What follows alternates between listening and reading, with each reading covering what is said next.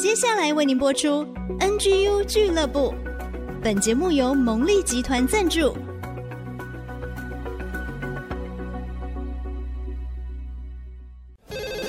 开拓职场的视野，体会家庭的影响，陪你一起找到唯一，成为自己的第一，迎向改变的瞬间。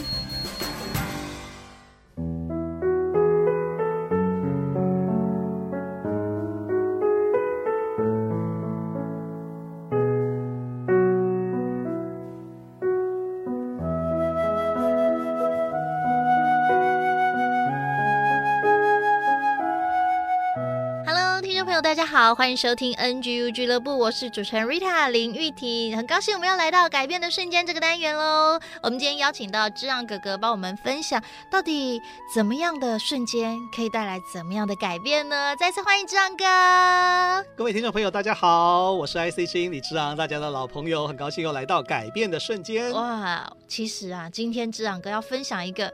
很厉害的人物跟主题，我一听就觉得甘拜下风，因为他书都带来了，然后他常常阅读好多的书。你又是作家，你又是得金钟的金牌制作人，你又是一个创作者，你好厉害，然后又可以担任这个节目的主持人。那今天你又吸收了很多的知识，然后要分享给大家，所以你也是一位演说家，哎，哎，也不敢也不敢。其实今天要分享的主题哦，我们有一些在园区非常资深的。嗯啊，一定比我更加清楚啊！有一点关公面前耍大刀，不过我是有一点任务的啦，因为我们要透过这个改变的瞬间呢，我们要传递好的价值，传承给年轻的朋友。可能有些人对于这些瞬间还不是那么熟悉，我们就趁这个机会，哦、今天要讲的改变的瞬间是大家所生活的科学园区如何诞生哦。哦哎，OK OK，科学园区如何诞生？但是今今天讲的这一集还不会直接跟园区诞生有关，而是台湾半导体产业的诞生的瞬间。啊，这个是现在全球关注，因为呢，这算是我们很重要的软实力，对不对？护国神山啊！啊，所以其实，在现在全球的经济被大家非常关注的时候，台湾是一个非常重要的经济重镇，没有错。所以台湾的半导体在世界上是非常有名的。但是台湾的半导体到底是怎么诞生呢？以前我们是以农立国，但是其实现在所谓的半导体 IC 产业就是台湾非常重要的招牌。是是是，所以呢，我就要分享这个改变的瞬间，叫做小星星豆浆店。啊，你你是认真的吗？认真的，认真的，怎么那么可爱？真的小星星豆浆店。所以半导体是从一个小星星豆浆店出来的，是这样。OK OK，好，我要来解释一下了。啊，当然，他还是有一个很宏大的开场。很宏大的开场就是当时蒋经国总统，嗯、啊，因为我们台湾遇到很大的危机嘛，所以他要创造内需，就拨了大笔经费做了十大建设啊。是是、哎，这个小时候可能大家会有有在 课本上课本上看过。对，好，那可是除了十大建设之外，他那个时候就说，哎，他找了他的这个几位部属说，啊，不能只是这些十大建设。嗯嗯，啊，他是这样。我们在科技发展方面啊，你在模仿，哎、玩一下玩一下，要找一个具突破性的项目去做，嗯，你去研究研究，好，这项目越大越好。好，遵命，收到指令，越大越好。好，那马上呢，这个当时啊，这个行政院秘书长费华先生啊，他也是一个非常重要的一个人物啊，嗯、他找了两位专家啊，找了国内的电信总局局长方贤齐先生，还有国外。哦，就是我们被称为半导体台湾半导体之父的潘文渊先生啊，就来讨论讨论讨论讨论。他们都是上海交大的啊，以以前交大在上海嘛，然后这后来搬到来台湾。那现在大陆当然还是有，就是两岸都有交大。好，那这个时候潘文渊是国际的专家，他就建议我们可以朝半导体、朝 IC 机体电路发展。嗯啊。那这个发展，那后来呢，就所以才有小星星豆浆店啊，就是那时候孙运璇先生啊，跟我们刚刚讲到几位专家，包括潘文渊先生，总共七个人哦。那时候孙运璇先生是经济部长，他们就在这个豆浆店呢讨论要引进半导体技术。哇，所以在喝豆浆的时候 讨论国家大事就成了。是是，是哦，不过当时还不简单，当时这个孙运璇问他说：“这个要多少钱啊？”然后潘文渊就是说要一千万美元，当时的一千万，当时的一千万美元非常大哦，比现在大得多哦。啊，那个当时的一千万美元等于差不多四亿台币啊！哇，啊、现在的四亿，不是当时的四亿台币，因为当时四亿台币的购买力是远远胜过现在的四亿，因为当时一碗面可能才五块钱。哎，对对对对对，没有错，哇，是现在的超过十倍。是是是，可是后来在台湾创造的是这个每年兆元以上的。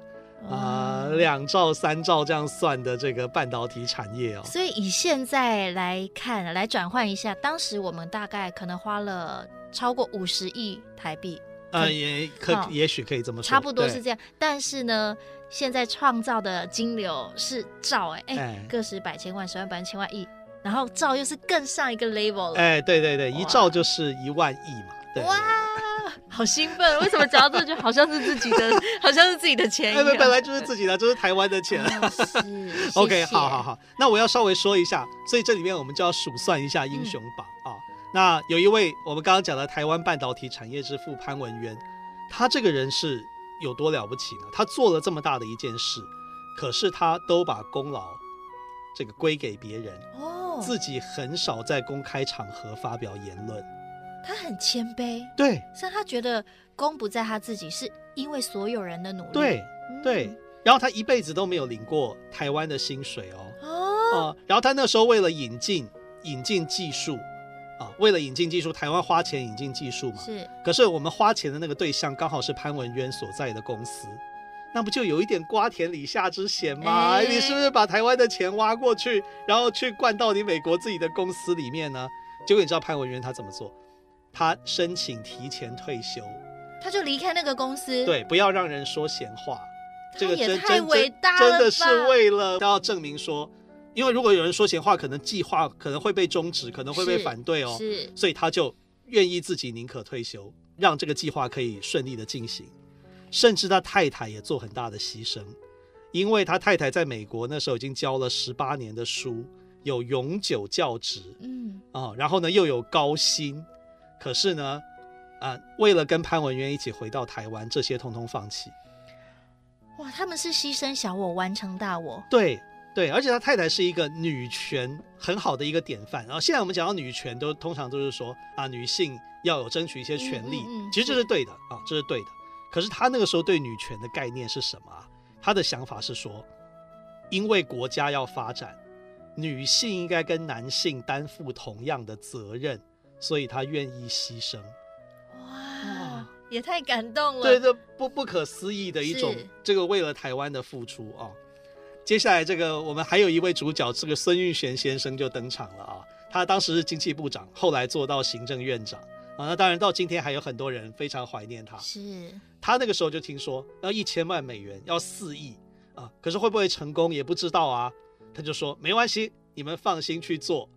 他来支持，哎，然后有什么成败啊，他就一肩扛起啊啊！当然了，那时候蒋经国先生的授权也很重要，他不是授权他越大越好嘛啊，所以这个也是给了他很大的帮忙啊。有有一个小故事很有趣啊，后来呢，这个技术终于引进了台湾，然后在这个现在大家很熟悉的工研院开始要这个生产 IC 了嘛啊，然后呢，那个当时要这个典礼啊，就说这个就就有一个牌子。给孙运璇说：“这个是贵宾啊，因为大官来了嘛，就是贵宾莅临。然后孙运璇就举手抗议，就说：‘你怎么可以说我是贵宾呢？